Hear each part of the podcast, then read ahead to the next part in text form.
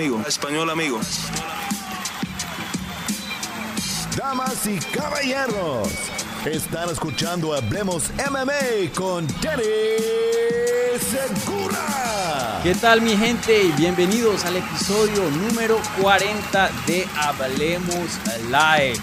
Muy buenas noches a todos y bienvenidos. Ya llegamos al logro de 40 episodios en este programa que se empezó en el 2022. Y como les prometí, cada vez que llegamos a un décimo episodio les traigo un invitado especial. Y para este episodio número 40, aquí está eh, una leyenda de, la verdad, este deporte del lado, del lado hispano de las artes marciales mixtas, alguien que ha estado involucrado eh, en UFC y en las artes marciales mixtas, igualmente en el Jiu-Jitsu por muchos años.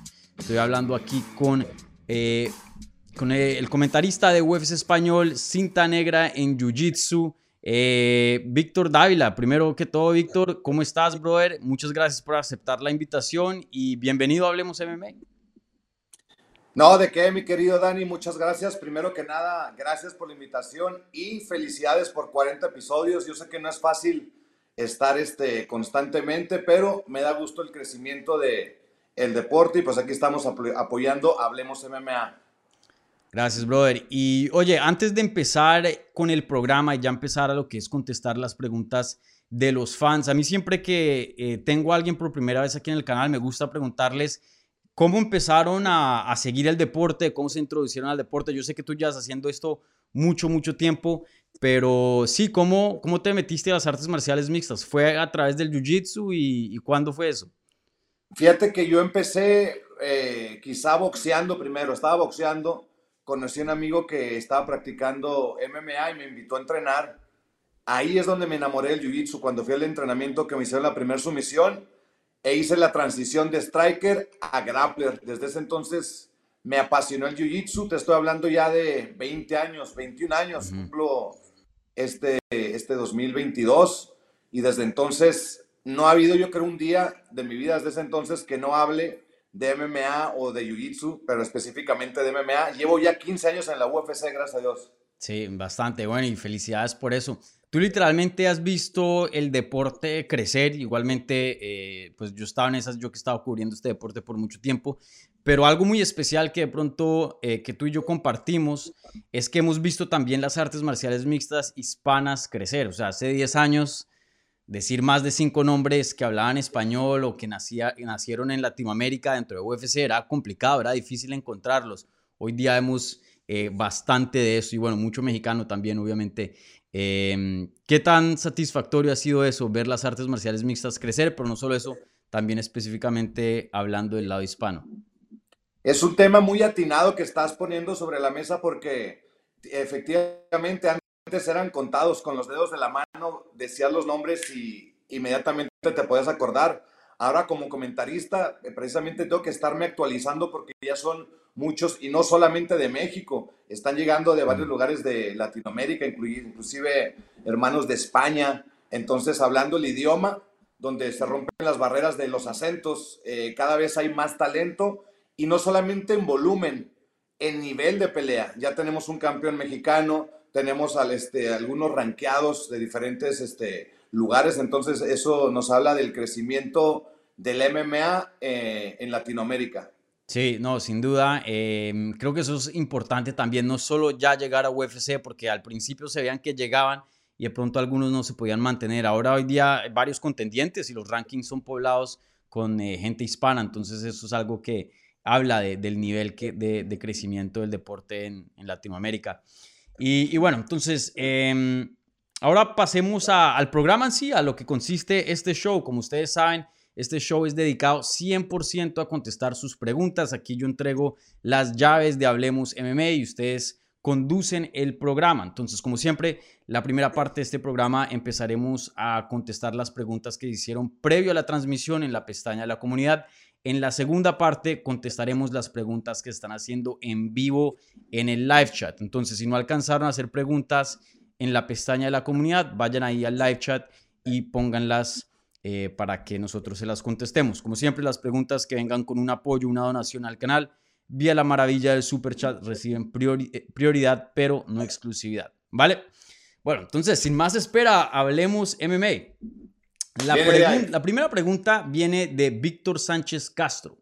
Dice, hola Dani Víctor, ¿qué pasará con Kayla Harrison que sufrió su primera derrota?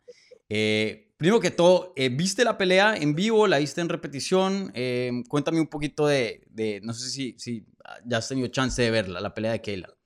La vi en repetición y vi este highlights pero creo que se topó con una cucharada de realidad. Por ahí vi después algunas cuotas que había hecho y algunos comentarios ella antes de que se consideraba la diosa del MMA y todo eso. Y a contrario, usted en su Chris Cyborg le dijo, esa derrota te va a hacer crecer como peleadora. Entonces, eh, es bueno tener confianza en ti mismo, pero también al mismo tiempo no hay que perder eh, los pies de, de, la tierra. Entonces ahí le tocó ahora el otro lado de la moneda. Sí, sí, la primera victoria, primer, perdón, la primera derrota como profesional en la carrera de Kayla Harrison. Ella ya le había ganado a Larissa Pacheco dos veces anteriormente. Esta trilogía, pues muchas personas pensaron que esta pelea era otra de más y terminó siendo la, la pelea más difícil de su carrera y, bueno, la perdió. Eso sí, una pelea muy competitiva. Creo que eh, ese 48-47 aunque ese puntaje aún es reñido, creo que hay un caso también para darle la pelea a Harrison, pero aún así, pues, derrota es, es derrota. Y, oye, em, ¿qué tanto te sorprendió? Porque ya hay varias personas diciendo que es el upset, ¿no? La sorpresa más grande de las artes marciales mixtas. ¿Estás de acuerdo con eso o no? No, no, de, las artes marciales mixtas no, porque hay que considerar que ella todavía no llega a la UFC, que es la élite mm. del deporte. Entonces, este, en el modo inspiracional, haberle ganado dos veces a una persona y pelear una tercera vez, quizá no entrenó tan duro o pensó que ya era una tarea fácil. Del mismo Tyson Fury va a pelear el 3 de diciembre, algo así, tiene la trilogía con dos peleas ganadas sobre su rival. Entonces, eh, yo creo que no puedes aquí minimizar a tu oponente aunque ya lo has vencido dos veces, porque él tiene, al contrario, tiene más hambre de decir, bueno, esta tercera va a ser la vencida, va a ser la buena. Entonces ahora van 2-1. Ahora me pregunto si van a ser una cuarta. Por lo pronto ya tiene un milloncito en, el banco la brasileña. Yo, yo, creo que sí. O sea, al futuro van a tener que hacer una cuarta pelea entre ellas porque, eh, pues, la, la, campeona, yo sé que es por temporadas, pero la campeona actual es Larissa Pacheco y a Kayla Harrison le quedan dos peleas de contrato. Me imagino que una de esas por lo menos tiene que ser una cuarta con Larissa y a ver qué pasa, ¿no? Pero muy, muy interesante. Y oye, em, tú como analista, alguien que ha estado eh, viendo artes marciales mixtas, élite, por mucho, mucho tiempo, ¿qué, ¿qué, veías de Kayla Harrison? Porque fue como un, experimento interesante, ¿no? Ella obviamente es una peleadora fantástica, eso sí, no, se le puede quitar nada de eso. En cuanto a judo, dos medallas de oro en las eh, Olimpiadas, que pues eso eh, no, no es nada fácil de hacer. Em, y muchas personas ya la estaban comparando o poniéndole, poniéndola a la par de Chris Cyborg, de Amanda Nunes, de Valentina Shevchenko, como los nombres más grandes de las mejores peleadoras libra por libra hoy día. ¿Tú sí veías eso en ella eh, antes de la derrota? Se consideran los antecedentes, siempre van a ser importantes. Dos medallas de oro en judo hablan por sí solas. Quizá Ronda Rousey fue plata, no, perdón, fue bronce, Ronda Rousey, me parece. Entonces ve a dónde llegó, pero plasmando números en Strikeforce y en UFC, que al final de cuentas sigue siendo el peldaño más alto. Entonces se le veía la técnica. Yo la llegué a ver pelear en vivo en Invicta, un combate que tuvo ahí, este, muy interesante, donde aplastó literalmente a su oponente. Es una peleadora muy buena. No podemos decir que por esa derrota no lo es. Es una peleadora donde ofrece el peligro del grappling contundencia, eh, cardio, varias cosas que tiene a su favor, pero eh, volvemos a lo mismo. eso, esto lo he visto en miles de peleas y en debuts en la UFC. Puedes llegar con un antecedente muy bonito y medallas de oro y todo eso, pero hasta que no peleas en la élite, ahí, ahí comienza la carrera. De cualquier mm. peleador puedes tener cualquier récord. Tu récord real comienza cuando pisas las ligas mayores. Sí hoy día crees que está, después de la derrota, después de que vimos lo que vimos, crees que está a la par, sigue siendo ahí con esos nombres o, o creo que, o crees que es una, realidad? Es, demasiado, es demasiado. Mm. Fuera del UFC, indudablemente es de las mejores. Entonces, fuera del UFC, está en el top, tiene los antecedentes, ya fue dos veces campeona, me parece, de, PFL, este, y se veía imparable, 15-0, estaba un récord muy, muy bonito, pero eh, yo creo que, bueno, si tenemos tres lugares dentro, medalla de oro, plata y bronce, no le alcanza todavía hasta que no pise. A mí me encantaría que hiciera ya la transición al UFC. Sí, eh, y eso es algo muy interesante, ¿no? Si hubiera ganado, creo que todo el mundo, eh, esa hambre para verla dentro de UFC estuviera aún más fuerte, ¿no? Hoy día, después de esa derrota contra Larissa Pacheco, uno como que se pone a pensar, eh, ¿será que sí esta era la que iba a venir y, y ganarle a Amanda Nunes, darle, darle una pelea así bien, bien dura, ¿no? sin duda es, es bien interesante. Veremos qué pasa con ella. Vuelvo y digo, le quedan dos peleas en su contrato de PFL. Creo que ya para finales del próximo año ya será un agente libre. Veremos ¿Qué edad tiene? ¿Qué edad tiene ella? 32. Ahí está ahora, fíjate, otra cosa, el tiempo, mm. el prime time. O sea, llaman 15 peleas, perfecto, todas ganadas, pero el tiempo no perdona. Entonces, yo pensando este, sería interesante que haga sus dos peleas lo antes posible y la transición, porque después se va el tiempo y ya no, ya no va a ser tan, no puede estar quizás su prime time esa hora. Y quizá ahora, si la pones, la cambias de escenario y la pones en un octágono el UFC y pelea contra Amanda Nunes, podría dar la sorpresa, podría hacerlo porque el nivel lo tiene, pero no ha llegado todavía a ese escenario. Mm, sí, no, sin duda, eh, el tiempo es ya, ya. Si se, si se pone a, a, conseguir otro contrato más de PFL, ya, o sea, tiene que terminar estas dos y ya irse, ya no, no tiene de otra, porque sin duda el, el Prime pues se le va eh, escapando, aunque tener en cuenta que pues ella empezó las artes marciales mixtas tarde, entonces de pronto el Prime pueda que se le extienda un poco más, ¿no? Eh, eh, pero también otra cosa que toca considerar es que las leyendas que la harían ella una leyenda, porque tú sabes, para ganar, para volverse una leyenda, alguien tiene que ganarle y derrotar a una leyenda, eh, pues no es que estén muy lejos del retiro. Amanda Nunes ha hablado del retiro en el pasado, aunque hoy día se sigue viendo como, como todo un, animal. Igualmente Chris Cyborg ya está, creo que tiene 36, 37. Entonces, si ella quiere estas megas peleas, tiene que intentar de, de hacerlas pronto. Ahí veremos. Sin duda va a ser muy interesante cómo regresa Kayla Harrison, porque esa derrota contra Pacheco creo que mm, le bajó las expectativas un poco y, y vimos, ¿no? Lo que le faltaba, las carencias que, que tiene en su juego, algo que en, peleas pasadas pues no, no, estaban presentes. Entonces, sin duda, muy, muy interesante eso. ¿Tú crees que ella termina en UFC o en Bellator? Porque eso se habla bastante. Ella pues, había dicho, creo, en alguna entrevista la escuché decir que no era su interés irse a UFC, que estaba contenta en PFL, que PFL, tenemos que decirlo también, están haciendo un trabajo extraordinario. Creo que es una liga muy interesante que ofrece oportunidades además económicas, buenísimas para los peleadores. Entonces, yo creo, a mí me encantaría el sueño ideal, es que llegue al UFC y que mm. venza o enfrente a una leyenda para seguir. Y estoy seguro que si lo hace, tendría una base de seguidores fuerte porque ofrece buenas cosas, tiene buen récord, entonces la veo más. Si yo estuviera en sus zapatos, yo me iría al UFC. Sí. Sí, sin duda ahí es donde está el prestigio más grande, si, si eso es lo que ella quiere. Y creo que con el dinero ya ya ha hablado que ya está, pues, obviamente más dinero nunca duele, ¿no?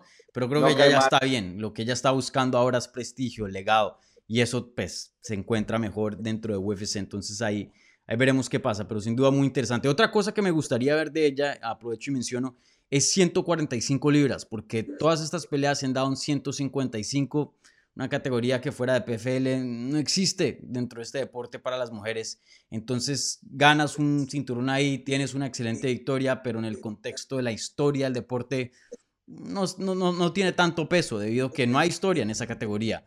Si baja 145, ahí hay más... Más, y que aún 145 no hay muchas, entonces mm. ese es otro de los problemas que quisiera presentarle la división, pues a quién le ganaste, eh, realmente, entonces, consejos, bajar de división y apuntar hacia, hacia el número uno.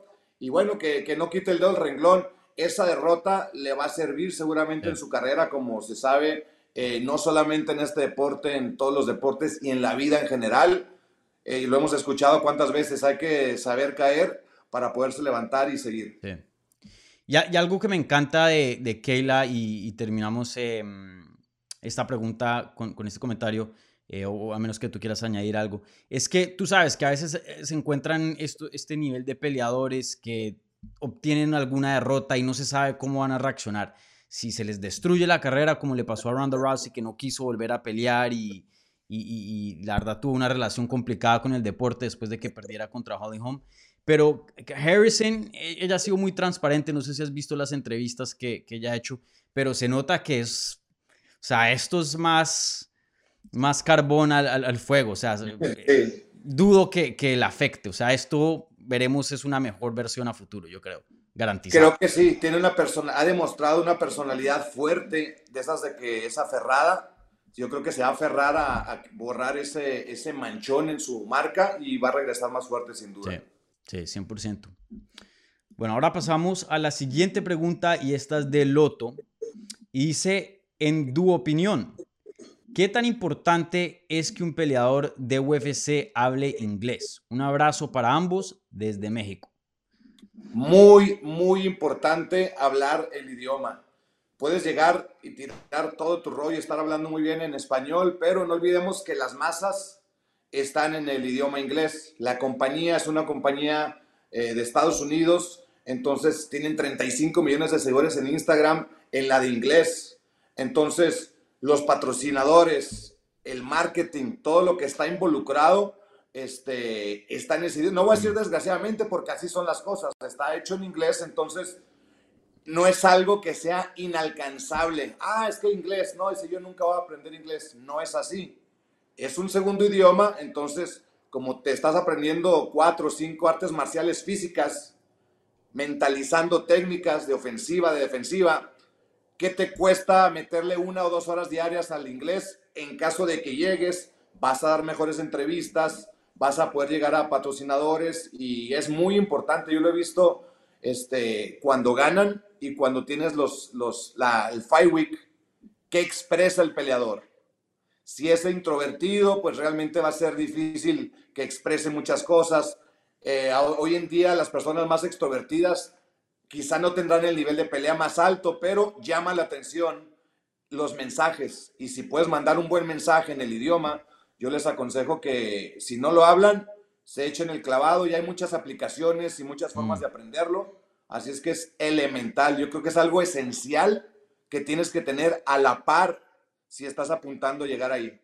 Sí, sin duda, sin el inglés, eh, el ascenso a una pelea de título va a ser mucho más complicado, por más de que seas un peleador fenomenal. Eh, es complicado, ¿no? Porque el inglés, como mencionas, es, es fundamental. Es una compañía de Estados Unidos y, vuelvo digo, no, no se puede decir desafortunadamente, así son las cosas, simplemente toca eh, estar consciente de eso. Entonces, sí, el inglés, y se ha visto carreras, peleadores, por ejemplo, se ha hablado mucho en el pasado eh, bueno, ni tanto en el pasado, porque este peleador se acabó de retirar, pero que José Aldo hubiera sido una estrella mucho más grande de lo que fue y llegó a alturas bien altas si hubieras eh, aprendido inglés, ya que pues eso lo limitaba. una estrella muy grande para Brasil, en Estados Unidos también muy, muy querido por los fans, por su estilo, eso sí, enamoró a todo el mundo con, con esas patadas y esa agresividad, pero mucha gente piensa que de pronto había un paso de más si hubiera podido aprender inglés. Sí, yo me acuerdo la barrida que le puso en las ruedas de prensa a Conor McGregor. Mm. Era una pelea antes de subirse al octágono. Este, y bueno, la perdió. Y después arriba del octágono. Entonces, el juego mental, no te puedes expresar bien al percibir el mensaje. No puedes mandar un mensaje, ya sea positivo o negativo. Y te voy a dar un ejemplo de alguien que se puso las pilas, aprendió el idioma y hoy en día es una figura en inglés. Y peleó con José Aldo, Marlon Chito Vera Marlon Chito Vera llegó de Ecuador, yo me acuerdo su inglés no era el inglés de hoy en día y ahora lo ves en todos los programas con mm. amigos desde Joe Rogan para abajo. Lo invitan a todos lados, entonces aparte que tienes un tipo muy carismático, tienes una llave que te abre puertas, se llama idioma inglés, entonces es bien, bien importante. Sí, y, otra cosa que eh, quiero mencionar es que también ni siquiera tiene que ser perfecto, o sea, no te tienes que volver un maestro que sabe hablar. miren a, a Habib o a Hamzat, ellos saben decir smash, brother, y tienen como cinco o seis cositas que saben decir bien. Y, y, eso hasta el acento, el que hablan así un poco trabado, hasta es más como de la personalidad, ¿no? Como de, de la persona. Entonces hasta a la gente le gusta eso un poco. Eso le gusta a la gente, tampoco un inglés perfecto ya no llama tanto la atención, entonces mm. es, el, es el sazón que le pone cada peleador y la personalidad. Yo me acuerdo cuando comencé a aprender, un amigo que tenía súper marcado el acento y yo pensaba que eso era malo, mm. pero en todos lados él hablaba con todo el mundo y dije, ah, cabrón, entonces no, no, es, no es tan importante y bueno, yo tengo mi estilo también, trato de no tener el acento perfecto, pero mejor tener una base de datos de palabras y oraciones para expresarte.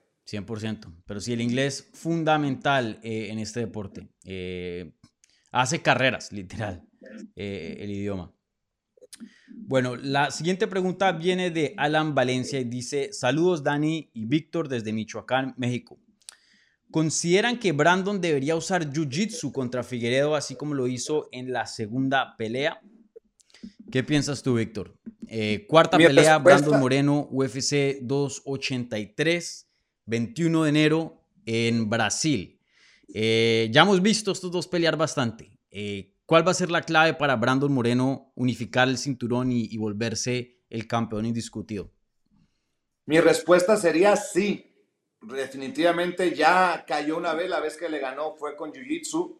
Eh, el Jiu-Jitsu es una, una, un arte marcial que ha dado de las glorias y las victorias más importantes en la historia del deporte y es menos arriesgado que el striking, pero después te pones a ver qué vende más. Vende mm. más un striker, cierto, pero a la hora de estar disputando un título y de tener antecedentes donde ya conseguiste la victoria de esa forma, yo sí apostaría o me aferraría más a estar buscando más el jiu-jitsu en vez de estar eh, viendo a ver si lo noqueo o me noquea, porque eso se convierte en un volado 50 y 50.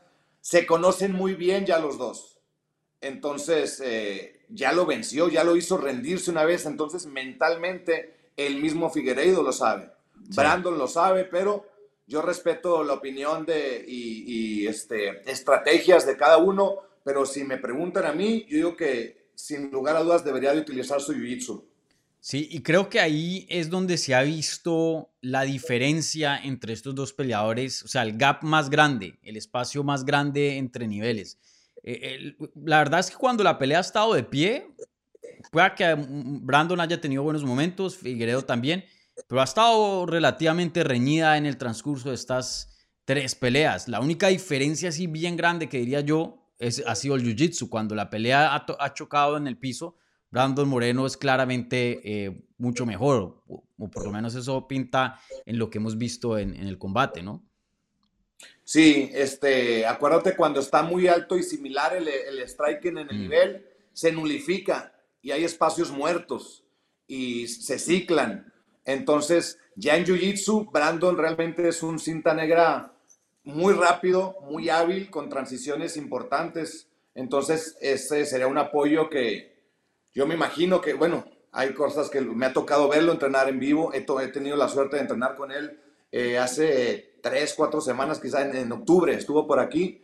Estuvimos ahí en la academia y pues bueno, eh, realmente tiene un, un nivel muy bueno que como mexicano a mí me encantaría verlo triunfar y como jiu-jitero. Yo mm. siempre en cualquier pelea que me pongas le voy a ir al que trae más jiu-jitsu, aunque sepa que el otro sea mejor y lo va a destruir. Soy jiu-jitero de corazón. Sí, eh, chistoso eso, ¿no? Que el mexicano le gana jiu-jitsu al brasilero eh, y el brasilero le, le, le, medio le empata al mexicano en lo que es el striking y el boxeo, ¿no?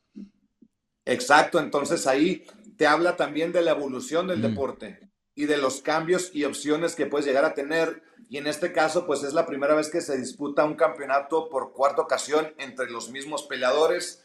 Eso también es una linda parte de esta este cuadro, ¿cómo se dice? ¿Tetralogía o cómo se le dirá?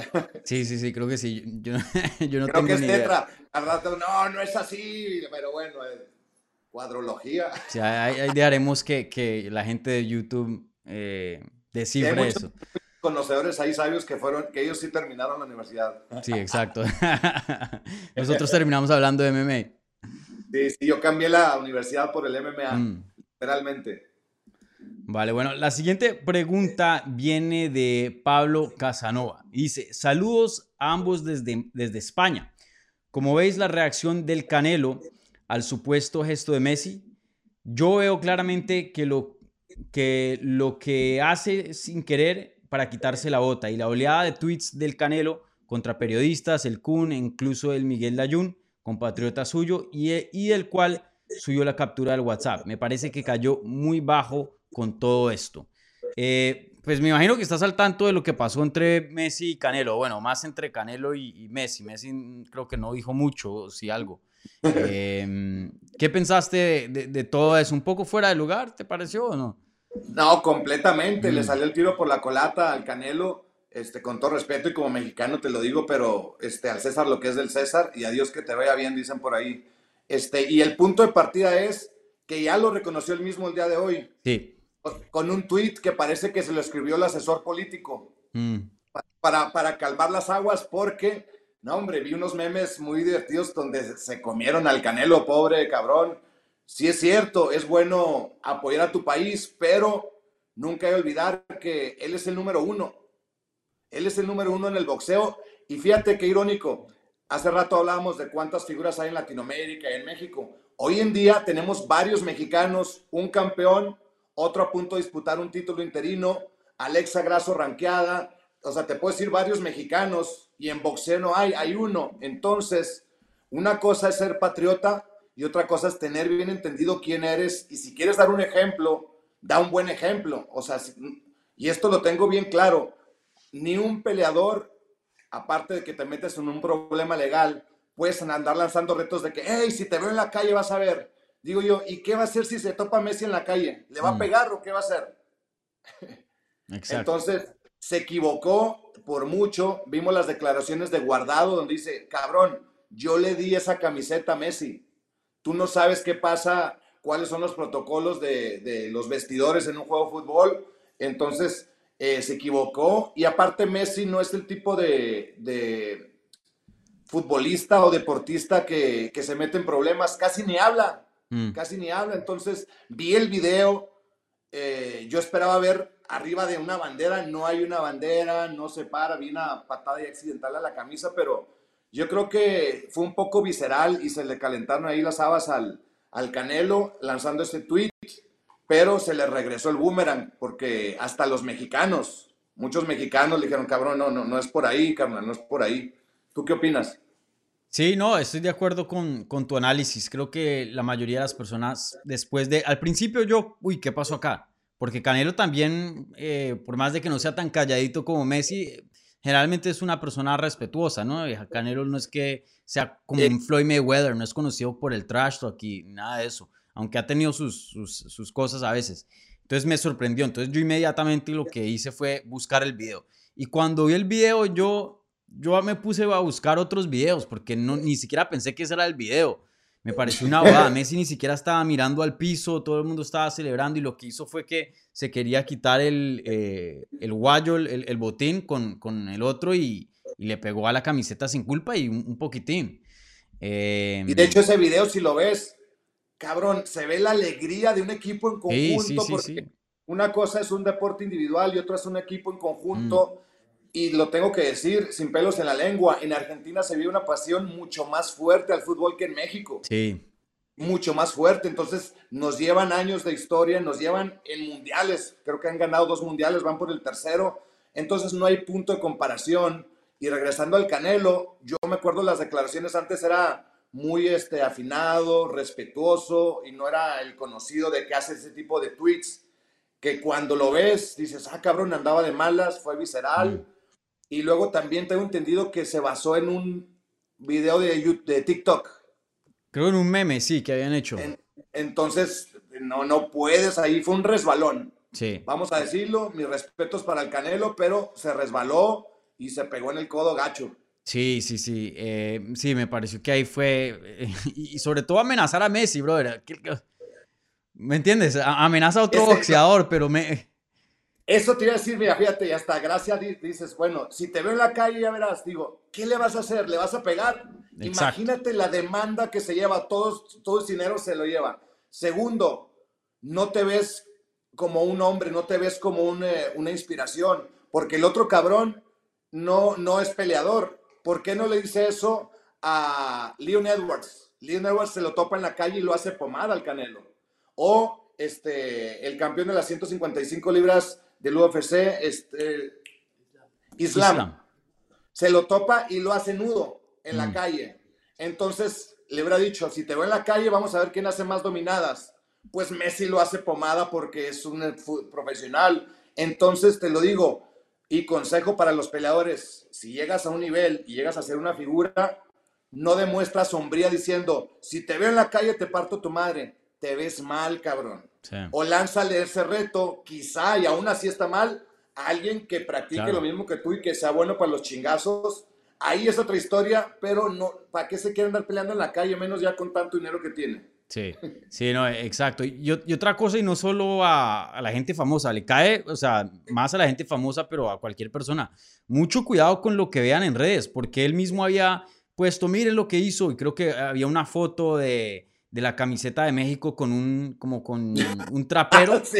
Y él, había, él había eh, comentado algo en, en, eso y decía Leo Messi, pero claro que era un, Photoshop. Alguien, pues, si uno va al, Instagram de Messi, fácilmente podía verificar eso. Mucho cuidado con eso, porque hoy día el Photoshop está, pero a un nivel brutal y, y a veces uno cae por cosas y uno no va y busca y, y se cerciora de que no sea verdad. No, y tener tu equipo que te asesore también, o sea, ya eres una figura uno tenemos en México, mm. Canelo Álvarez. Uno. No hay. Entonces, tienes que estar así como es bueno para boxear. Yo creo que también tiene que ser bueno para saberse comportar en las redes sociales. Porque así como ganas seguidores, los pierdes. Ya todo el mundo le dijo, ¿por qué no estás esperando b mejor? Cántale el tiro. Entonces, muchos photoshops desde la escoba. Y le contestó el Canelo que era una cuenta falsa. Hasta muchos graciosos que dice, Messi leyendo los tweets del Canelo y ves a Messi dormidito. Y otro ves a Messi cagando arriba de una bandera y una, o sea, empezaron ya con los chistes y hasta un conocido amigo mío, Santiago Poncinibio, una vez estábamos platicando y alguien hizo una broma de Maradona. Y fue la primera vez que yo vi a Poncinibio con una cara serio, encabronado y le dice, con Diego no, che, con Diego no. Entonces la pasión es tremenda, comenzando con Diego y ahora le mandó él a Messi, perdón, a, Canelo diciendo, no te metas con Messi, dice, aquí estoy yo, vamos a darnos tú y yo un tirito. Entonces, pues ahí, este, se resbaló, como te digo, el Canelo y esa declaración que vi hoy, esto te digo, me parece a mí, yo no estoy seguro, pero yo creo que él no la escribió o se pusieron de acuerdo, hicieron algo muy finito para ofrecer una fina disculpa merecida a Messi, Argentina y a la afición del fútbol, mm. porque esto no se dividió México contra Argentina. Hoy casi nos salva Argentina en el, en el, Mundial. Mm. Entonces hubo muchos mexicanos, entre ellos me incluyo, este, el mismo guardado, el capitán del equipo, explicando que se equivocó nuestro hermano. Ahora, no pasa nada, carnal está joven el Canelo, que se enfoque y que siga dando un buen ejemplo como lo llegó a hacer en, yo creo que es el primer resbalón feo que le da al Canelo, así es que se le da, otro, se le da oportunidad, no hay pedo. Sí, sí, sí, no, y, y, esto fue algo muy, fue algo muy bobo, o sea, no es algo así legal o algo así que uno diga, pues pueda que le, le, le dañe la reputación, ¿no? Creo que es más como ya pasó. Yo creo que ya en, un tiempo ya ni nos vamos a acordar de esto. Algo muy. Ahora vamos a ver si hay otra. No sé si ven juega una transición de Canelo que se empieza a expresar más en las redes sociales, mm. que le dé un poco de auge a lo que decíamos de ser un poco más extrovertido y de hacer cosas. No sé, a mucha gente le gusta, le encanta de hecho el chisme. y está retuiteando, o sea, mucha gente estaba hablando de Canelo y Messi, Canelo y Messi, y se olvidaban de la esencia, que era que pasara a México, que clasificáramos, hoy quedamos fuera, desgraciadamente, mm. casi nos salva Argentina, irónicamente, y pues bueno, yo tengo muchos amigos argentinos, les mando muchos saludos y, ya saben que esto este, fue quizá un acelere, se encabronó muy rápido ya. Sí, sí, no, sin duda. Y bueno, les recuerdo a la gente que está viendo esto en vivo en repetición, eh, en el canal esta mañana publiqué un video Iba a aparecer Santiago Poncinibio, pero no nos pudimos poner de, acuerdo, pero puse un video con peleadores argentinos, por ahí estuvo Guido Canetti, su hermano Bruno, Aileen Pérez, eh, La Malvada, eh, Silvana Gómez Juárez, eh, Laureano Staropoli, Emiliano Sordi, hice un video, un, collage de todos ellos reaccionando a, a, la noticia. Y todo el mundo quiere mucho a Canelo, creo que lo respetan como boxeador, obviamente ha hecho cosas fenomenales, igual como persona parece ser una persona muy, muy bien. Eh, pero todo el mundo sí era como, che, tranquilo, Canelo. no, no, de todo. Y bueno, el buen juez por su casa empieza. Yo creo que tenemos demasiados pedos en México como para andarte metiendo en problemas con deportistas, también número uno en otros deportes. Entonces, dice, dice mi padre, habla poco y di verdades y hablarás muy pocas necedades. Mm, sí, consejos muy, muy, muy certeros ahí, sin duda. Bueno, esperemos que esto ya pase y dejen de molestar a Canelo. Aunque un, meme que sí me gustó mucho, hay vi gente diciendo, memes de las artes marciales mixtas, diciendo, uy, el Camaro Usman debería coger una camiseta y, y pasarla por el piso, como él tanto quería la pelea de Canelo. Parece que ese sí es el criptonita. A eso. A muchos se les, se les abrió este, esa puertita y empezaron a mandar ahí algunos tweets y todo eso, pero este, sin acción no hay reacción. Sí. Entonces, pues ya, esperemos que siga disfrutando del Mundial del buen Canelo y que Messi siga concentrado haciendo goles. Sí, sin duda. Eh, oye, ahora que no es por aquí restregar la, la derrota de, de, México, pero ya que ahora está México fuera del, del Mundial, eh, ¿le vas a algún equipo específico o no? Este es mi top 3 de los mundiales. Desde niño siempre he ido a Brasil. Brasil, en este tengo Brasil, Francia y Argentina. En, ese, orden. En ese orden. Así lo veo, a ver si latino a uno de ellos. Mm. Que también dicen, ay, qué sabio. Obviamente sabemos que Brasil es, creo que el país que más ha ganado, pero esta afinidad que tengo o empatía con ese país viene desde que era yo niño. Y bueno, los números, las figuras, el nivel, me gustan mucho esos tres países como para que lleguen a llevarse la, la copa. Yo desde el comienzo del Mundial, Colombia ya quedó fuera, ni siquiera entró al Mundial. Yo tenía esos tres como los favoritos para ganar eh, el Mundial. En el orden Argentina, Francia, Brasil. Y en cuanto a querer, creo que también, bueno, en ese orden no, yo creo que yo iría Argentina, Brasil, Francia. Si, si tuviera que ponerlos en orden. Eh, yo quiero que, a mí me encanta Messi. Y eso que yo soy fan de, del Atlético de Madrid. Entonces el Barcelona no, no es que me caiga y te pareces poquito, ¿no? Como que pareces poquito Messi. ¿no? Nunca te habían dicho, cabrón. No, no, no, no me habían dicho, primera vez. Pero, pero bueno, de, de pronto tengo ahí un aire, pero mira. Ya se empezó a ver. Sí, sí, pasaría por primo de Messi sin ningún pedo, ¿eh? Sí, sí. Ah, bueno. De pronto va a sacar aquí un mate la próxima vez, a ver. Te pone el albiceleste y un mate y dice, che. Exacto, sí, sí. Qué pedazo de, partido. Exacto. Pero me, encantaría eso, él o a Cristiano, pero me gusta más Messi que Cristiano. Me gustaría que alguno de los dos ganara el Mundial porque son jugadores históricos y han hecho tanto para, para el deporte que se merecen una copa, ¿no?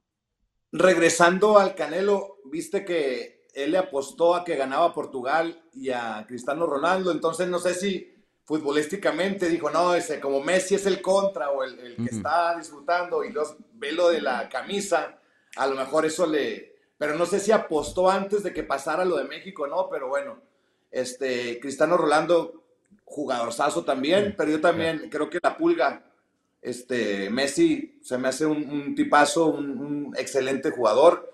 Y bueno, ya tenemos los que pasaron, que es Polonia y Argentina en ese grupo. Vamos a ver cómo les va eh, en el resto de, la Copa. Mm. Y, Argentina la tiene suave, va, a jugar contra Australia. Sí. Mm, entonces yo creo que tiene el camino más fácil. Pero Francia está jugando muy bien, unos tremendos partidazos que están metiendo. Sí, está muy bien, Francia viene bien, recordemos que tiene el campeonato y este, buenos jugadores y nivel en la historia. No sé cuántos lleven mundiales, pero esos son mis top 3 y ha habido algunos que han dado la sorpresa también y mm. que ya quedaron fuera, que ganaron el primer juego y después ya, ya ahora ni siquiera pasaron a la siguiente ronda. Sí. Sí, e, e, este mundial ha estado muy interesante porque han habido equipitos que, que le han dado leña a los grandes. Eh, han habido unas, unas sorpresas por ahí. Bueno, ahora pasamos, seguimos con las artes marciales mixtas. Yo sé que debe haber gente en el chat eh, eh, sacándose los pelos de, hey, vuelvan a hablar de peleas. Pero ahora pasamos a otra pregunta y está bien. O sea, era una pelea, era una pelea de Messi contra. Pues sí, ¿no? Eh, más o menos del mismo topic. Eh, esta pues, eh, siguiente pregunta viene de Diego Nieto y dice: Saludos desde Benidorm, España. Dani, Dávila, un verdadero placer verles juntos. ¿Crees que ustedes, perdón, creen que ustedes, aquí escribieron esto mal, ¿Creen que ustedes que el Pantera Rodríguez está en su prime total como para ser campeón? Dani, gracias por regalarnos la visita del maestro Dávila. Un fuerte abrazo. Eh, hoy día, ¿cómo ves a Yair en su carrera? Yair es una persona que ha sabido llevar muy bien su carrera. Ha sido selectivo, tiene un nivel de pelea impresionantemente alto y espectacular. Habla buen inglés, lo que estamos, estamos conectando todo este programa. Habla buen inglés, se lleva con eh, respeto su carrera y yo creo que ese hecho de que haya sido selectivo, porque cada vez que pelea se entrega en cuerpo y alma en los combates. Y sí, yo creo que está en su prime time y yo creo que lo mejor de Yair no lo hemos visto, está por venir ahora en su oportunidad que le dieron para el título interino. Bien ganado, bien merecido y ya huele a otro campeón mexicano. Sí, Jair como que está llegando al... ¿Cuántos años tiene Jair? Tiene 30 años. Sí, yo, yo creo que mm, nació en el mismo año que yo, 92. Eh, sí, él está como en... O sea, este es el... Yo creo que de pronto sí veremos un poco más de Jair en cuanto a nivel, pero en cuanto a, a la mejor época, creo que la estamos... O sea, la estamos viendo ahora mismo, ¿no? Va a pelear por un cinturón, es contendiente top, 30 años de edad, ya tiene experiencia, pero tiene juventud a la misma vez. Creo que estamos viendo a Jair en un muy buen momento y, estos dos, tres siguientes años de su carrera es lo que va a ser el, top top. Em, y sí, tiene un muy buen chance de traerle un, cinturón a México. Y, oye, se me viene esto a la cabeza, no es pregunta de, aquí el programa, entonces aquí yo, yo cojo el timón un poquito y, navego eh, el programa. Eh, pero mira, algo que me ha parecido muy, ¿cuál sería la palabra? Muy, muy difícil de entender, muy, muy confuso. Es que yo no he visto así mucho interés de parte de UFC y no te estoy pidiendo que hables de parte de UFC, pero no he visto así mucho interés de que UFC vaya a México. Eh, se habían hablado de planes de hacer un PI, pero eso con la pandemia pues se detuvo. Yo estuve en el último evento de en México cuando peleó Jair contra Stevens, que se hizo antes de la pandemia. Eh, y desde ese entonces, pues ahora van a ir a Brasil por primera vez desde la pandemia, ahora en, en, en, enero. Pero yo no he escuchado así mucho de, de, Dana White que sí, o sea, no, no he visto el entusiasmo de, de, querer regresar a México. Y México hoy día está en su mejor momento en cuanto a las artes marciales mixtas. Jair, Brandon, Alexa, Irene, Yasmín Jauregui. Mejor dicho, el talento mexicano está en su mejor momento hoy día, históricamente hablando. Exactamente, históricamente hablando y en rankings, la pandemia frenó mucho mm. los proyectos. Este, y había, tengo entendido, ciertos compromisos que se están cumpliendo, pero ahora como se están barajando las cartas y como se están alineando las estrellas, yo no descarto en lo más mínimo, si Yair se lleva el título, que se aviente en un evento en México el 2023, lo veo muy, pero muy posible y esta es mi percepción.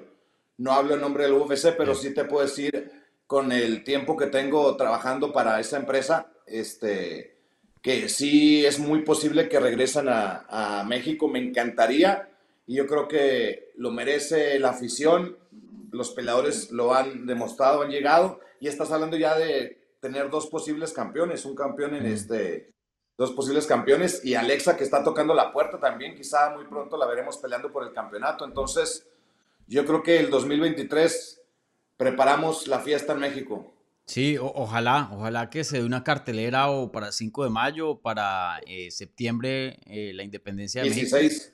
Sí, eh, sería fenomenal. Para mí México está reventándola en, en las artes marciales mixtas, mucho, mucho talento. Y, y, sí es posible que en el 2023 literalmente hayan dos campeones mexicanos, Jair Rodríguez y Brandon Moreno, que ya tienen peleas de título. Y pues quién sabe qué pasa con Alexa e Irene también, que pues están ahí tocando y seguro están a, una pelea de por mucho para pelear por un título. Entonces, yo no veo, no, o sea, si UFC no, ahí yo, yo no sé qué pasa, pero si UFC no va a México y si Jair llega a ganar título igual con Brandon, o sea, una cartelera con esos dos defendiendo campeonato. Es innegable, ya es innegable. O sea, sí, yo no veo cómo. Ya eso sería de otro mundo si es que llegaran a, no hacer una pelea en México. Pero bueno.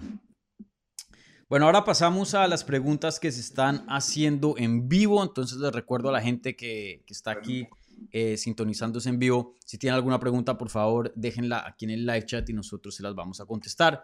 Como siempre, si nos dejan un like, así estén viendo en vivo o en repetición, se les agradece. Igualmente, si son nuevos, bienvenidos. Suscríbanse para obtener más contenido sobre las artes marciales mixtas en español. Eh, bueno, esta siguiente pregunta, no, no sé qué tanto quieras tú tocar eh, en... Bueno, aquí van dos preguntas, pero esta pregunta viene de, Vincent Warrior. No sé si quieras comentar sobre esto o no. Eh, dice, ¿qué tanto afecta a Brandon el problema de James Krause? ¿Solo afecta en que no estará de esquina o es algo más profundo? Em, bueno, sabemos que James Krause pues no lo han dejado estar en las esquinas de sus peleadores en sus siguientes eh, en sus últimas peleas. Eh, ojalá que pues eso se llegue a, solucionar, pero déjame y te cambio de pronto un poquito la pregunta. Eh, ¿Qué tan grande sería un factor de no tener un head coach en una esquina? O sea, tú has sido coach, ¿no? Sí. Es muy importante siempre el vínculo entrenador y peleador. Afecta, claro que puede afectar, pero Brandon Moreno es un, es un tipo muy centrado muy humilde y tiene, yo realmente creo este, que no va a ser una afectación completa. Afecta anímicamente porque mm. a Brando le, le, gusta mucho, él ha dicho, la inspiración que da James Krause entre asalto y asalto y los cambios y ese temperamento que ha demostrado James Krause con, no solamente con Brando, sino con varios de los peleadores, que fue lo que le llamó la atención a Brandon Moreno. Pero este, es una lástima que esté pasando eso realmente lo ideal sería un campamento sin mermas o sin errores o sin mm. lesiones, pero siempre aparece un pinche pelo en la sopa. En este caso está ese pelito que esperemos que lo agarre Brandon y así lo ponga a un lado y se siga comiendo su sopa, esperando acabársela y, y que unifique ese campeonato en Brasil. En un panorama ideal sería buenísimo que lo tenga en su esquina, pero también hay que entender que es un deporte individual y eso le va a servir quizá a Brandon a no ser dependiente de es que si no está él, no hago esto. Es que si no esto, yo no esto. No, ahí se sube el solo. Entonces, no solamente es James Krause, es un equipo grande que tiene Brandon. Bueno, no muy grande, un equipo muy sólido. Yo creo que Macio Fullen y Rojo, Marcelo Rojo, son fundamentales y esenciales en el campamento. Son como los tres mosqueteros. Entonces, el entrenamiento, que es la preparación previa, está ahí. Está ahí. James Krause lo sigue entrenando. Este, entonces, pues lástima que esté pasando, no es algo bueno, pero yo espero que no le afecte a Brandon porque Brandon, como te digo, no es tan temperamental de ser dependiente de una cosa para brillar. Él brilla por, por brilla con luz propia. Sí, y mencionas algo ahí que, que es un buen punto y, para... Em, ¿Quién fue el que hizo la pregunta? Un segundo. Eh, Vincent, Vincent Warrior. Eh, Vincent, también recuerda que eh, James Krause no desaparece, ¿no? James Krause va a estar ahí para todo el, el campamento. A veces pasa, por ejemplo, le pasó a Kevin Lee, no sé, no sé si te acuerdas, que eh, uno de los coaches de él, se me olvidó el nombre, creo que se llamaba Robert Follis, que murió.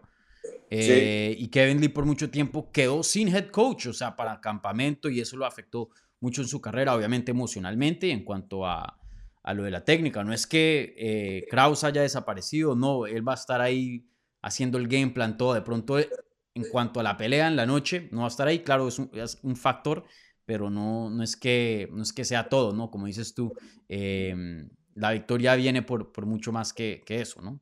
Y, está ocurriendo, ocurrió a casi dos meses de la pelea. Quizás si hubiera ocurrido la semana de la pelea, hubiéramos hubieran tenido ellos menos tiempo para prepararse, pero ahora el campamento lo está haciendo allá, tengo entendido entre Glory y Las Vegas, está yendo y viniendo, la estrategia se está haciendo, entonces ya nada más es llegar a, concluir y este, desarrollar lo que han estado trabajando. En ese sentido no afectó porque, te lo digo, fue con casi dos meses, si no es que dos meses de anticipación este suceso, pero la estrategia sigue entrenando con él y pues bueno, eh, le deseamos lo mejor a, nuestro querido Brano Moreno. Sí, sí, definitivamente. Bueno, esta, esta siguiente pregunta viene de Luis Castañeda y dice, eh, estás para ti. ¿Alguna vez volverás a estar en la esquina del Pantera, eh, como aquella noche contra Korean Zombie? Ah, pues estaré, me encantaría la de campeonato. no te creas. Mira, Yair, este, lo aprecio esa noche de, ¿qué fue? 11 de noviembre, me parece, fue un día antes del aniversario del UFC. Ha sido de las noches más intensas y felices en mi vida como esquina y como entrenador. Me acuerdo que tuvo como dos semanas para ese, esa pelea de campamento donde yo vi a Yair que se retorcía y se pegaba en el hígado y te pensaba que estaba enfermo de algo y gracias a Dios no estuvo enfermo de eso. Lo vi sufrir como a pocos peleadores he visto sufrir.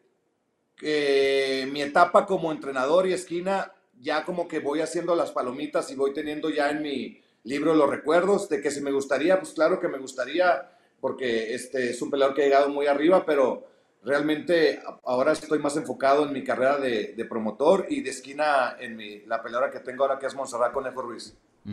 Sí, oye, esa noche, em, o sea, ¿qué tan estresado estabas? Porque la verdad que fue una de las noches más, una de las peleas más dramáticas que yo he visto en toda mi carrera como periodista.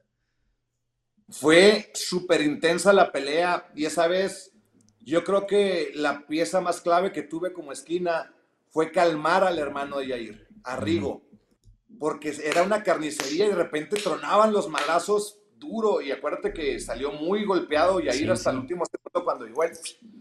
Pero Rigo de repente me dice, oye cabrón, como que ya, como que insinuaba que tirara la toalla o él veía a su hermano, porque realmente te estás jugando la vida y duele ver a tu sangre derramar sangre ahí.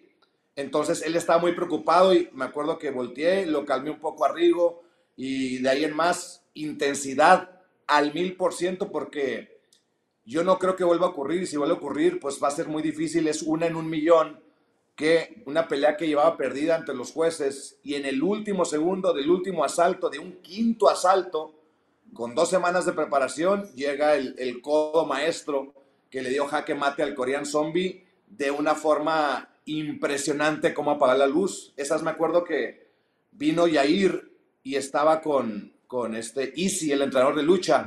Entonces, y ahí se desvanece. Mucha gente piensa que yo me brinqué, pero no fue así. Se desvanece Yair y jala por inercia a Easy. Y yo estaba recargado en Easy, entonces se hizo como que una reacción de en cadena, en dominó, y ahí voy para adentro y me caí también. Entonces tuvo algo chusco también. Sí, no, e, esa, esa noche fue súper memorable. Eh, uno de los knockouts, sino el knockout más loco que ha existido en la historia de UFC. Y sí, una pelea súper dramática para la gente que hay muchos fans nuevos. No sé si te has dado cuenta, hay como una ola de, de fans nuevos después de la pandemia, eh, que, que, trajo la pandemia. Pero la, gente que no ha visto UFC antes de la pandemia, que no vio esa pelea, por favor, apenas se termine esta transmisión, vayan y busquen esa pelea. Jay Rodríguez contra The Korean Zombie una de las peleas más locas que puedes ver y el knockout más loco que puedes ver. Fue algo, pero de película, literal.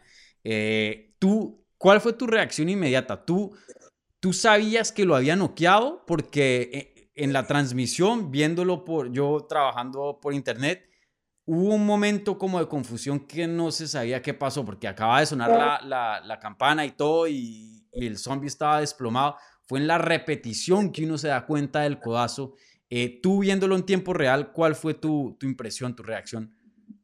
No, yo sí alcancé a verlo porque no lo tiró una sola vez, lo tiró varias veces. Cuando vean la pelea, si ustedes ya la vieron y la vuelven a ver, y si la ven por primera vez, lo tiró varias veces. Yo lo vi entrenando ese codo en el campamento. Entonces no fue efecto de la casualidad, pero me acuerdo bien que tenía un buen ángulo y alcancé a ver, pero cuando se desploma, hubo no sé si fracciones de segundo o segundos de que estaba yo incrédulo, o sea, no podía acreditar o creer lo que yo estaba viendo. Dije, no mames, lo noqueó y en esos... Eh", entonces ya había dudas si estaba dentro o fuera del tiempo de, de, de los cinco minutos del asalto.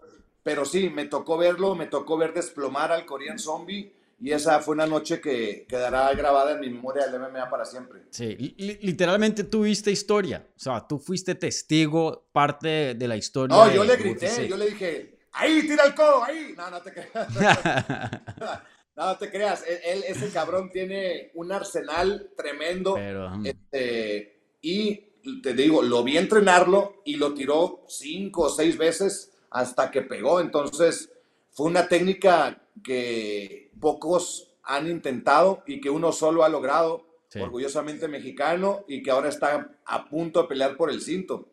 Sí, sí. Y, otra cosa no solo es poder conectar, que ya es extremadamente difícil, pero también generar el poder para noquear a alguien, porque eso es una posición muy incómoda. Y fíjate, exactamente, la posición y la técnica, y luego el, lo que te decía que Yair sufre mucho físicamente y mentalmente en sus peleas. Yo me fui con él al hospital, a mí me tocó llevarlo al hospital. La foto que circula en internet de él y el Korean Zombie la tomé yo. Tengo videos guardados ahí todavía donde se platican ellos y donde está el traductor diciéndole al Korean Zombie, mandándole respeto a Yair y Yair al Korean Zombie. Entonces, todas esas memorias quedan muy, muy lindas en, en, mi, en mi historia del MMA, porque no solamente vi la pelea, vi la conclusión y lo que pasó en el hospital. Los pies de Yair hinchados, el Korean Zombie hecho pomada. Los dos se veían así de cuando pasamos por enfrente con Yair en la camilla mm. y el Korean Zombie allá con su familia, porque aparte todavía había preocupación en la familia Korean Zombie. Había preocupación en los por las condiciones de los dos peleadores, cabrón. Fue una carnicería. Sí, literal, sí, una pelea, pero brutal. Eh, qué chévere que hayas compartido eso acá, la, verdad, un, momento... No lo había contado, eso va para, mm. hablemos de MMA directamente. Sí, aquí exclusiva, aquí ustedes aquí escucharon esto en exclusiva, entonces, eh, para, que, para que tengan ahí. Bueno, eh, esta siguiente pregunta viene de MMA The Running, también directa a ti. Dice, para ser comentarista de la UFC, ¿qué es lo más importante o qué me recomiendas? Entonces, para algún joven que aspira de pronto a ser comentarista, bueno, no solo de UFC, pero hay otras promotoras también, ¿qué dirías que es lo más importante y qué le recomendarías a, alguien que, quiere empezar en eso? Alguien que quiere empezar en eso, mira, yo empecé sin estar familiarizado como comentarista en ese ramo en general. Yo mi sueño era pelear en el UFC o estar en, en la práctica. Entonces, pues le recomendaría, es importante la lectura, saber leer rápido o tener buena lectura. La dicción es bien, dicción es bien importante. Yo tengo ese problema porque soy muy acelerado. De repente pienso demasiado fuerte y tienes que ir en la televisión. Mientras más despacio hablas, es mejor. Entonces yo tenía ese problema. Tu dicción, la lectura, pero lo más importante, el conocimiento el conocimiento. Hay que estar todos los días actualizándote. Yo me di la tarea no solamente de actualizarme en los nombres, en las trayectorias, en resultados, pero también en la práctica. En un panorama ideal, yo soy de la filosofía y teoría de que el día de que los dos comentaristas, tanto el que hace el play by play como el color, porque son dos ramas, tienen que haber practicado el deporte. Y mientras más lejos han llegado en la práctica, en la pelea, la credibilidad es muy importante, porque ojo, hay algunas personas o periodistas que tienen una memoria fotográfica y te dicen hasta qué horas cagó el peleador, mm. pero les pones una cámara enfrente y todo se olvida, entonces tienes que curtir también eh, que no te dé miedo la cámara y saber conectar cuando estás viendo un evento en vivo con los conocimientos que, tienes de antecedentes y estar este, transmitiendo la información de una forma correcta. Entonces hay que preparar la mente en conocimientos que nos tienen que dar la credibilidad. Tienes que estarte actualizando. Yo no hay un solo día que no vea qué está pasando. Ya se me llenó el disco duro. Ya son mm. demasiadas peleas. Ya hay peleas que veo que narré y no me acuerdo, cabrón. O que pelearon entonces digo, ay, es que es demasiado. Entonces, en mi caso ya tengo que estar ciclando, termino el evento y ¡pup! Delete, borrar. Sí, sí, sí, tienes que hacer espacio. Pero si estás empezando, es importante conocer a los protagonistas, las empresas, las marcas, eh, los logros, porque cada vez, lo dijimos al inicio de esta transmisión, se van sumando y sumando. Ahora hay más campamentos. Mi hijo Tori, eh, Tori Dávila es una computadora. Ese cabrón te sabe ahora todos los campamentos y más mm. entrenadores. En mis tiempos había mucho menos cuando empecé yo a narrar. Sí, no había nadie. Mm. No había. Cuatro o cinco campamentos grandes.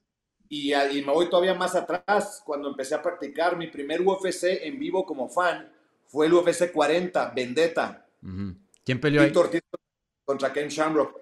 Había Lions Den, estaba mm. Team Punishment y el equipo de Pat Miletich, como cuatro o cinco equipos, entonces ya era muy fácil acordarte. Hoy en día, olvídate, y de repente piensa uno, ah, este peleador está en tal equipo, y resulta que se acaba de cambiar, o ya no está, entonces tienes que estarte actualizando, y esa es otra de las de los consejos que doy, la actualización. Tienes que tener la pasión del deporte y no solamente decir, bueno, me gusta comentar fútbol, béisbol, MMA, olvídate, es demasiada información.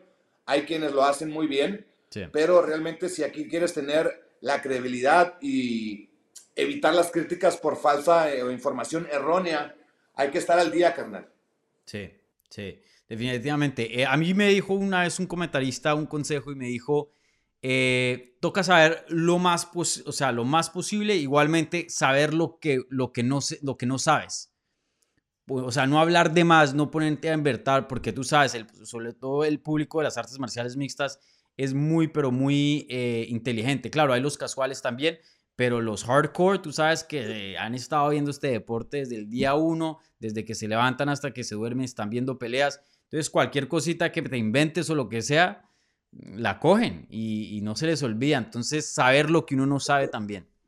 A mí me ha gustado porque interactuando con la gente que me sigue, este, hay algunas veces que de repente es inevitable cometer un error, no somos computadoras, de repente se me sale algún país, ¿no? Pues que me pasó con Francis Engano, que dije creo que era de Nigeria y es de Camerún. Entonces, cositas así, y de repente me llegan mensajes, ya sea por Instagram o algo así, y me dicen, hey, Master Vic, no es este, es esto. Entonces, ay, cabrón, qué pendejo, y me acuerdo y digo, ok, y rectifico la información. Entonces ahí tenemos eh, la ventaja que puede uno, y también tener humildad, y no decir, no, yo lo sé todo. He visto algunos que dicen, no, yo lo sé todo, y bla, bla, bla. Entonces, nadie lo sabe todo, todos nos podemos equivocar.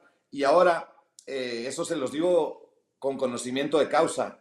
No es lo mismo narrar, igual vamos a ponerlo en fútbol, primera, segunda o tercera división, que en la primera división, cuando estás en una mm. Copa del Mundo, vamos a decir, no es lo mismo narrar una Copa del Mundo a narrar una Copa Libertadores o algo así más abajo, por decirte un ejemplo, igual en el MMA.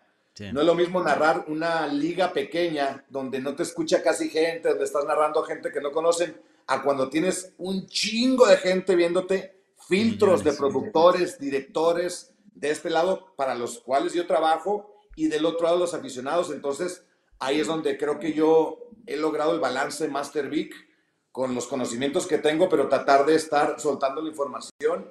Este, tengo mi, mi backup que es Tori. Tori siempre está conmigo al pendiente. Él mismo a veces cuando yo digo alguna información por un error, me la actualiza y pues bueno, este, así hemos llevado la carrera hasta ahora, que ya son 15 años.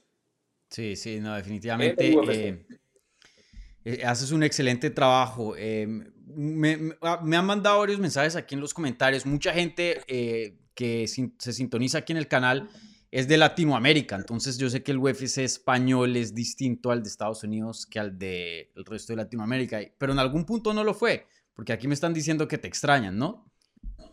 Me llegan no tienes idea cuántos mensajes y les digo gracias a toda esa gente que nos dicen Mastervic, cuándo están sus transmisiones, que es la señal original del UFC para México y Latinoamérica.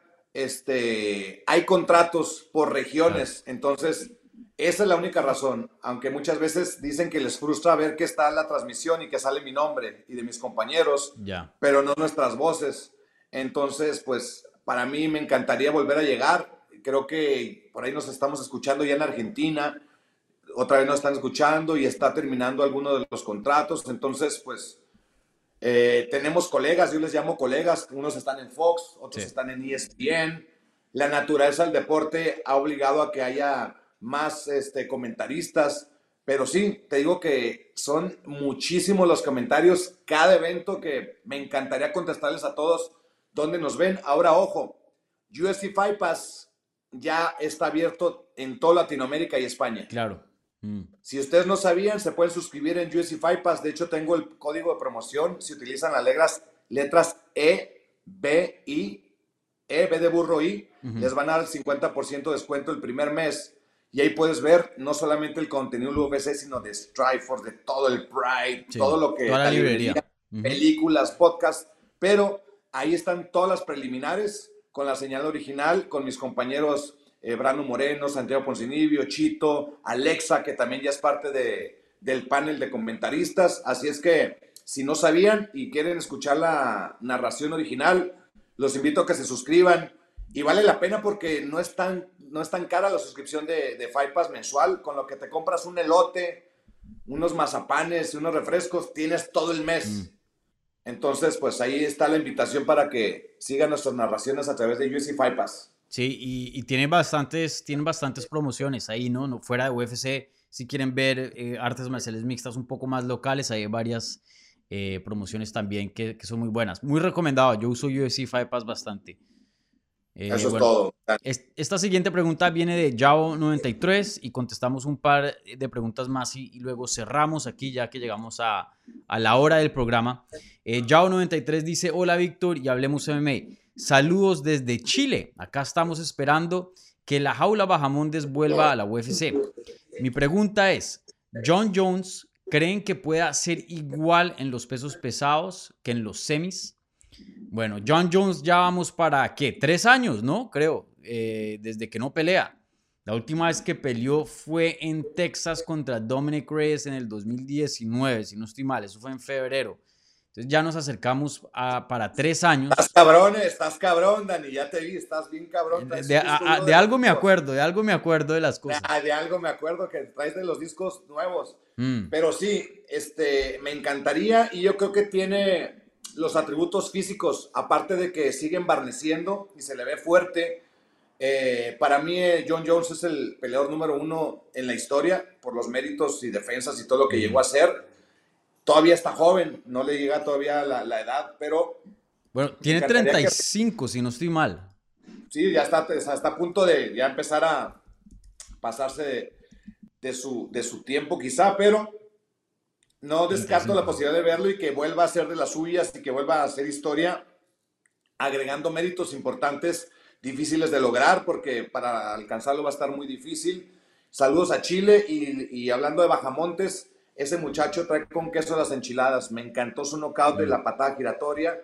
En, ha entrenado con Jair y con May Valle, entonces yo creo que por ahí tienen una figura representante de Chile bastante importante, el Nachito. Sí, y, y joven, súper jovencitico el, el, Nacho, por acá lo tenemos en el canal eh, en entrevistas y, muchacho con una buena cabeza, eh, habla, se siente, cuando yo lo entrevisto me siento hablando con un veterano a pesar de apenas tener, creo que tiene como 22, 23 años de edad, eh, alguien que ya tiene mucha experiencia a pesar de, de su, de ser tan joven y, y sí, ya, ya de por sí tiene una base muy buena en cinco años, mm, quién sabe dónde estará el Bajamontes.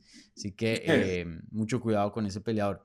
Oye, em, te iba a preguntar, eh, John Jones, em, hay muchas personas que dicen que John Jones desde hace un tiempito para acá no lleva, no lleva siendo el mismo. La pelea contra Dominic Reyes estuvo bien cerrada, Thiago Santos bien cerrada también. Eh, ¿Hubo otra que estuvo cerrada o solo fueron esas dos? Bueno, esos mm. dos combates, eh, la gente decía que veían un John Jones menos agresivo, de pronto un poco menos creativo, y luego pues ahí es cuando entra el lapso que se sube a peso pesado y no lo hemos visto eh, pelear desde ese entonces. Eh, ¿qué, qué, qué piensas tú de esa crítica? ¿Justa o no? Yo creo que es real, es real, porque si algo hizo famoso a John Jones era lo espectacular que hacía, lo innovador y lo creativo. En esas últimas dos que dices, yo agregaría más lento, lo vimos más lento. Mm. Entonces, esas tres atribuciones, al subir de división, le beneficia, porque en las 205 siguen estando más rápidos. Arriba no tienes que estar tanto rápido ni tan creativo con el nivel de lucha que tiene, el alcance que en su tiempo, creo que hasta la historia sigue siendo el de mayor alcance, no sé si todavía, pero tiene muy buen alcance, muy buena lucha entonces, si estás perdiendo velocidad y hay cierta oxidación, no es mala idea subir a una división de arriba donde no son tan rápidos. Claro. Creo yo. Sí, no, muy buen punto. Eh, de hecho, creo que la primera vez que escucho a eh, eh, alguien hacer ese punto, ¿no? para la gente que, que, tiene esa crítica, muy buen punto. Sin duda, en el peso pesado se usa menos la creatividad, ¿no? Es más, un poquito más fundamental, un poquito más básico, por decirlo así. No lo digo de manera mala, pero el estilo de pelea. Eh, Claro. claro. un peso semipesado y en las categorías entre más bajes, ahí es cuando se ve el revoltijo, ¿no? De, de, de los scrambles y, y- y de todo eso. Entonces, sin duda, un excelente punto ahí que haces, eh, Víctor. Gracias. Eh, bueno, cerramos con esta pregunta que viene del super chat de Jesús Urciaga, eh, un fiel seguidor aquí de Hablemos MMA. Y dice, saludos Dani y Vic, felicidades Dani por 40 episodios y felicidades al Master por su nuevo canal de YouTube. Buena dupla con el Babo. No entiendo esto, pero dice eh, puro pinche cartel de Santa. A la, A la verga. verga. No sé qué significa eso. Es el bicho de- del cártel de Santa. Y bueno, sí, comenzamos con ese proyecto este año. Llevamos siete episodios, de esos van dos en Casa de Babo. Entonces, lo que hacemos, ya. llegué con el concepto de hacer contenido dentro del contenido y hacer peleas en vivo, pero sin tener la formalidad, porque llevo 15 años que me pierdo los sábados con mis hijos. Yo soy una persona porque soy muy introvertida, pero extrovertida al mismo tiempo y tengo que tener formalidades. Aquí no hay formalidades y vemos una pelea entre amigos, me echo mis tequilitas, me echo mi churro ahí de vez en cuando, entonces me da una libertad y la gente le ha gustado bastante el proyecto. A Babo, pues es una celebridad, es eh, la leyenda del rap en México. Le gusta el MMA, le gusta la adrenalina y los chingazos, entonces creo que hicimos una buena mancuerna. Dice, ¿en dónde podemos apoyar a tu fundación en Juárez? Mm. Ahí está. Estamos en ese proyecto de, que de hecho estamos a punto de echarlo a andar. No es fácil, lo hablábamos este, antes del programa. YouTube es difícil y los, los episodios, mi idea grifa, pues comenzó muy bien, pero son episodios muy caros. Entonces estamos juntando los recursos para ir creciendo gradualmente y pronto ahí a través de Master B Podcast TV en Instagram o en YouTube vamos a dar a conocer cómo pueden apoyar nuestra fundación en Ciudad Juárez. Eh, ¿De qué se trata tu fundación? Ayudar a los niños pobres y a la gente pobre en Ciudad Juárez, esa es mi ciudad. Es una ciudad donde se vive unos calores infernales y unos fríos polares. Es muy drástico el clima, entonces quiero comenzar a ayudar a la gente en el invierno con cobijas, cobertores para que pase menos frío y en el verano con agüita y hielo, muy básico. Este, la dinámica va a ser que lo que se genere o lo que se recaude, el 100%, llegar a entregarlo de mano en mano. Hay gente que está ya, como este mensaje, que se quiere sumar a la causa. Tengo ciertos amigos de Ciudad Juárez que ahora, de niños en la secundaria, ahora resulta que están en la política, en, en diferentes puestos. Yo soy apolítico, pero si me ofrecen ayuda para ayudar a los nuestros a que pasen menos frío y menos calores, va a ser bienvenida esa ayuda. Entonces, básicamente esa es la dinámica. No hay tantos recursos, pero este, si algún día yo fuera presidente, si estuviera metido en eso, que no lo pienso hacer, o sea, no- ni que piensa que va a ser presidente, pero creo que es muy fácil ayudar al jodido, ayudar al que necesita. No, no hay que ser muy sabio para saber dónde hay carencias. Entonces, por ahí viene mi iniciativa y bueno, eh, es parte fundamental de lo que empecé con el podcast TV, que es un compromiso que para poderlo seguir tienes que invertirle tiempo y dinero y esfuerzo. Entonces, poco a poco, ahí la llevamos a fuego lento. Le doy gracias a Babo, de hecho, a Jonathan Hernández y Tori de Ávila, que somos los cuatro involucrados en este proyecto. Y viene un episodio interesante para diciembre y enero. Ahí les tendremos las noticias. Y en Hablemos de MMA te va a pasar la primicia. Ahí te va. También, Vale. yo comencé de promotor de artes marciales mixtas e hice una empresa llamada MMA México. Del 2002 al 2007 promoví varios eventos. Entró a la congeladora porque comencé a trabajar en la UFC. Pero ahora, el 2002, regresa a MMA México, presidida por mi hijo Tori Dávila, Babo, de Cártel de Santa, y Jonathan Hernández van a estar manejando esa empresa. Este, y pues bueno, vienen, es una plataforma más para los peleadores mexicanos, latinoamericanos, brasileños. Vamos a tratar de que sea una, no, no quiero decir, ah, va a ser la mejor, porque ese es un error, promotores. No quieran decir, somos la mejor. Vamos a sumar esfuerzos, digo yo, y tratar de ser una plataforma donde se le respeta al peleador y el peleador apoya al promotor para que no se quede en la calle, porque son eventos que llevan mucha inversión. Y pues bueno, espero que eventualmente tener otra oportunidad aquí en tu espacio para hablar de específicamente. Sí, del no, definitivamente. Me, me avisas. ¿Tien- ¿Tiene alguna fecha planeada o más o menos sabes cuándo? Marzo. Marzo. Estamos apuntando para marzo 24 o 25. tenemos, eh, hicimos unas peleas, ahora la última en Casa de Babo, donde oficialmente anunciamos el renacimiento. Y de hecho surgió un muchacho karateca que se llama Alan. ¿Cómo se llama Alan? Alan Hernández, que es un karateca que hizo su debut con nosotros, está ahora 1-0 y tiene un seguimiento tremendo de la comunidad de karate, es campeón panamericano y es súper talentoso. Chéquense esa pelea. Este, a Babo le llamó mucho la atención, a mí también. Entonces tenemos a Alan Hernández, tenemos a Lobo, que es un peleador de 205 libras mexicano de Monterrey, mide 1.93 de estatura. No hay, no hay, yo creo que es el único. Es el, está Goliat también, pero este es peso completo. Este, y bueno, vamos a tratar de hacer esa plataforma y bueno, después si, si me envías una invitación, te voy a tener más detalles. Por ahora estamos apuntando a marzo 24 o 25. ¿En dónde? ¿En Juárez o...?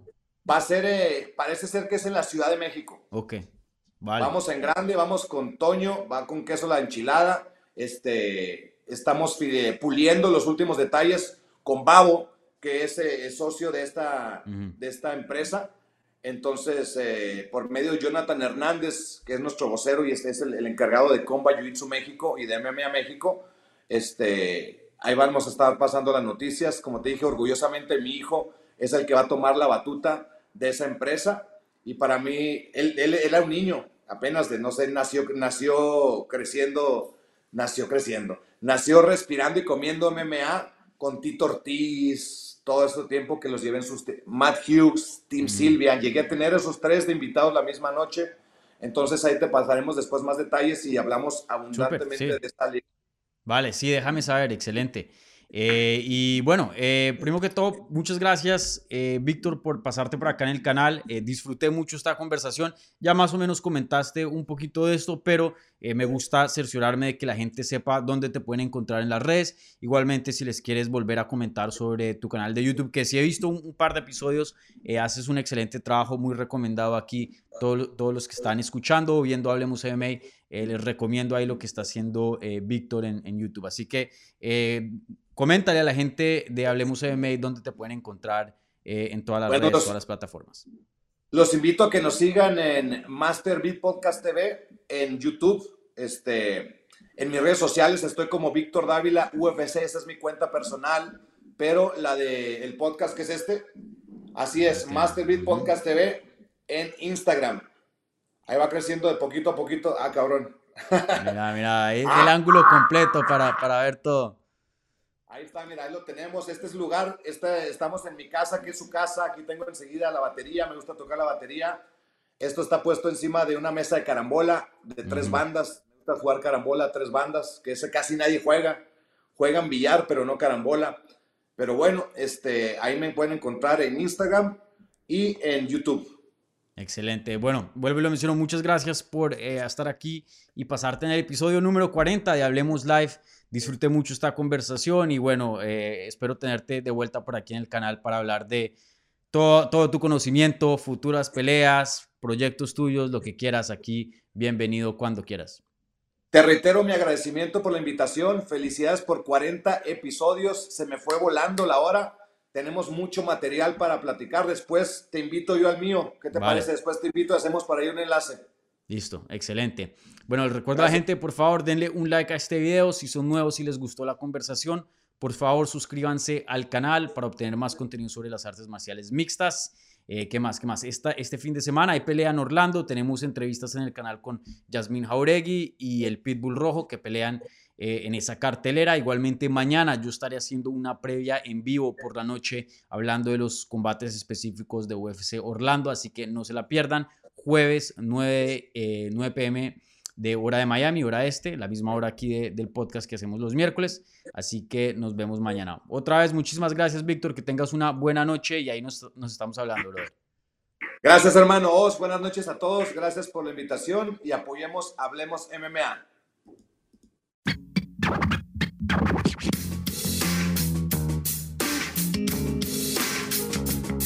Gracias por escuchar Hablemos MMA. Si les gustó el show, los invitamos a que se suscriban en su plataforma favorita de podcast para recibir episodios semanales. También déjanos tu review o cualquier comentario. Pueden seguir Hablemos MMA en Twitter, Instagram y Facebook en arroba Hablemos MMA. y me pueden seguir a mí en arroba Dani Segura TV. Hablamos la próxima semana.